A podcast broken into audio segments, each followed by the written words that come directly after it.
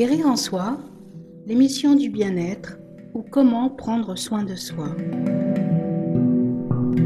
Je m'appelle Florence Marcillac, je suis énergéticienne. Partons ensemble à la rencontre de thérapeutes du bien-être. Bonne écoute. Bonjour Patricia Sicre Bonjour. Je suis ravie de t'accueillir dans cette émission. Merci. Ça fait très très plaisir, à double titre, parce que tu es mon amie et parce que tu es quelqu'un de talentueux. Voilà, tu es à la fois professeur de danse indienne, où tu excelles dans cet art qui est absolument magnifique, mais tu es aussi, et depuis quelque temps, professeur de Feldenkrais. Est-ce que tu peux nous présenter en quelques mots cette, euh, cette méthode? Alors c'est une méthode de prise de conscience du corps par le mouvement. Il y a deux façons de pratiquer. En cours collectif, donc les, les personnes sont le plus souvent allongées, mais les leçons peuvent être aussi assis ou debout. Et je donne des consignes de mouvement à faire très lentement, de façon à ce que la personne réalise ce qu'elle est en train de faire. Prise de conscience du corps? On est dans la, dans la prise de conscience, euh, effectivement. Et l'idée, c'est de proposer des variations.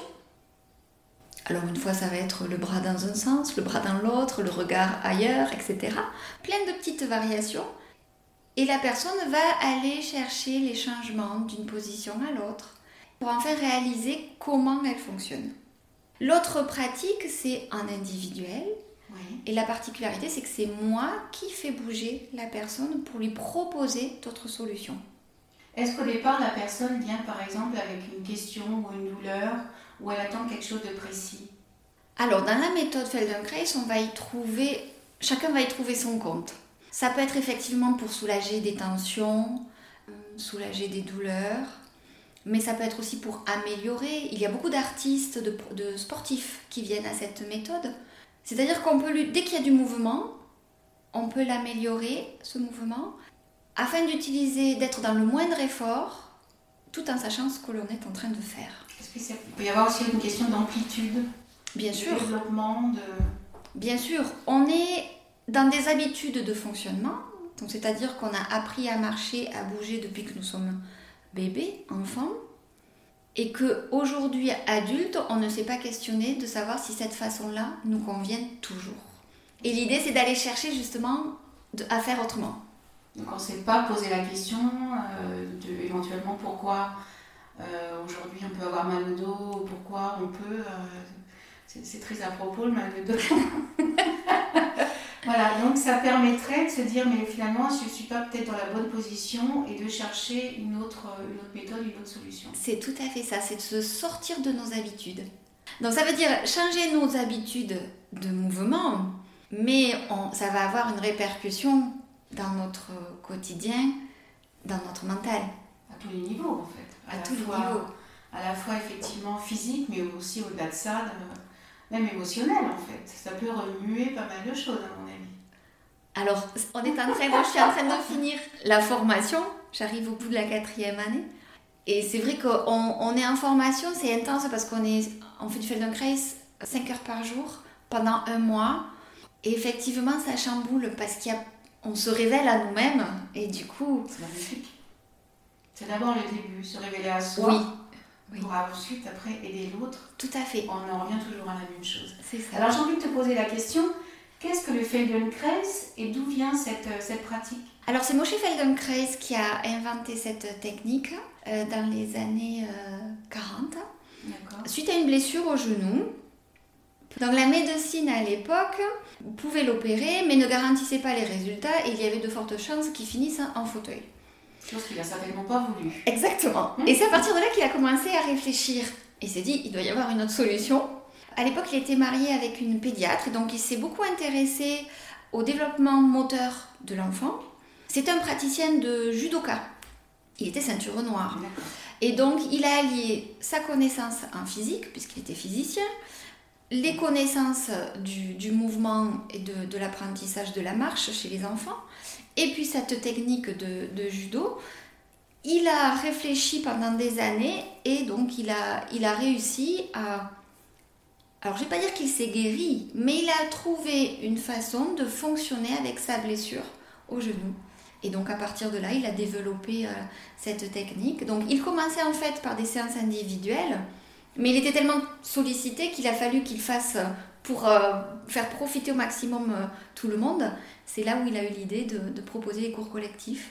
Est-ce que ce monsieur est encore en vie aujourd'hui ou pas? Non, il est malheureusement décédé dans les années 80, à 84 ans. Qu'il soit remercié, en tous les cas. Mais du coup, il a essaimé parce qu'il a fait, dès les années 70, euh, il a, même avant je crois, il a fait de nombreuses formations aux États-Unis, en Australie, en Israël, partout, partout. Donc il a fait des émules et ça continue. Et ça continue.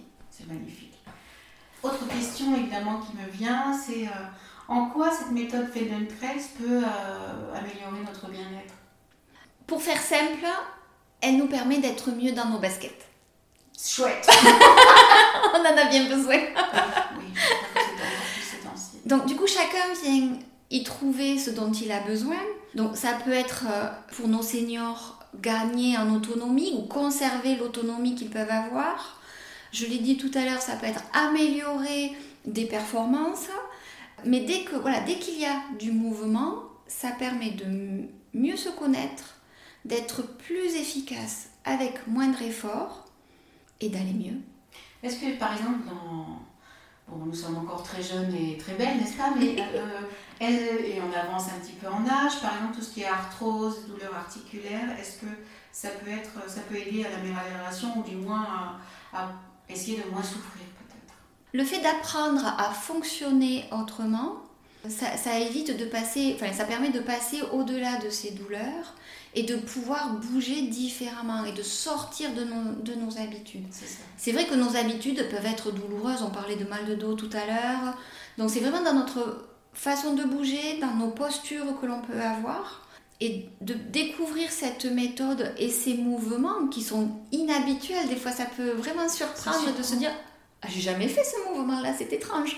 Et ça, peut, et ça fonctionne. Et ça fonctionne.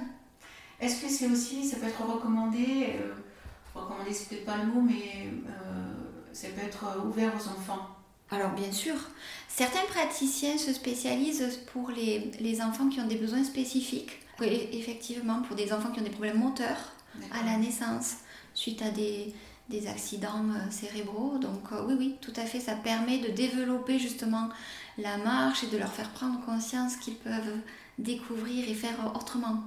Ça peut être une aide supplémentaire, je pense à la psychomotricité, qui est beaucoup plus large à mon avis, mais ça peut aussi euh, aider euh, si toutefois c'est pas totalement euh, convaincant pour les parents, ça peut être un plus. Ça va être complémentaire complètement.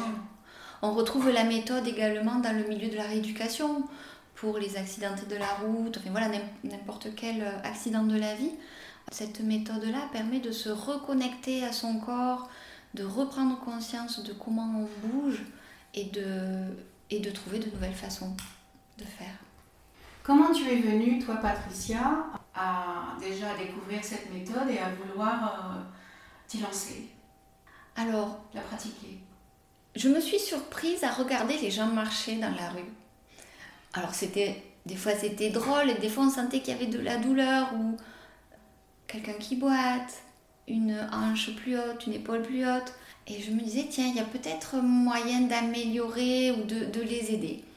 Et puis, chose absolument incroyable, j'ai rencontré la méthode Feldenkrais lors d'une résidence artistique en Inde.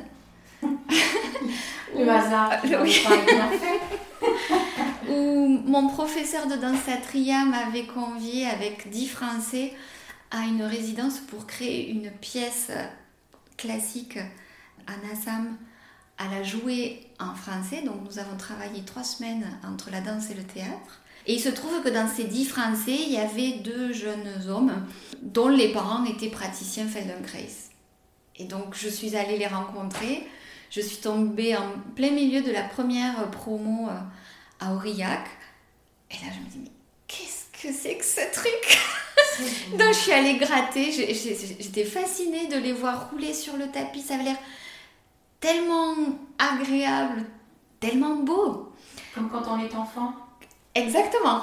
C'est exactement cette ça. joie, en ah, fait, du mouvement. Ouais. Et retrouver à cette, retourner à cette euh, joie. Euh, D'oser Enfantine Oser, oui, enfantine, de, de, se remémorer, de revenir à, à cet enfant que l'on a été. Alors j'ai eu la chance de faire un stage avec toi. J'ai souri et j'avais beaucoup de joie parce que c'est cette sensation quand on est enfant et qu'on roule, qu'on se met en haut d'une petite colline et on roule, on roule, on roule, on descend en bas et Oui. sans avoir d'être dans le jugement et dans le Oui. regard de l'autre Oui. et oser parce qu'en plus on fait tous la même chose. Donc, euh, et puis c'est se regarder soi et dans cette, cette euh, sensation bah, de se retrouver enfant. Et ça c'est extraordinaire. Donc dans les cours collectifs, c'est vrai que je j'essaie de faire euh, rappeler, de revenir à la mémoire de cet enfant et de dire aux gens, et si vous le faites avec un sourire, ce mouvement, qu'est-ce que ça donne? Et on sent que les gens, ça, ça change complètement la- le, le C'est mouvement. extraordinaire. Il y a une ouverture, déjà je te vois là, tu as une ouverture de ton visage qui rayonne et c'est vrai qu'il y a vraiment cette ouverture en fait. Ouais. Et puis c'est s'ouvrir à soi, vraiment, et, et retrouver, oser retrouver cet enfant qui est toujours en nous.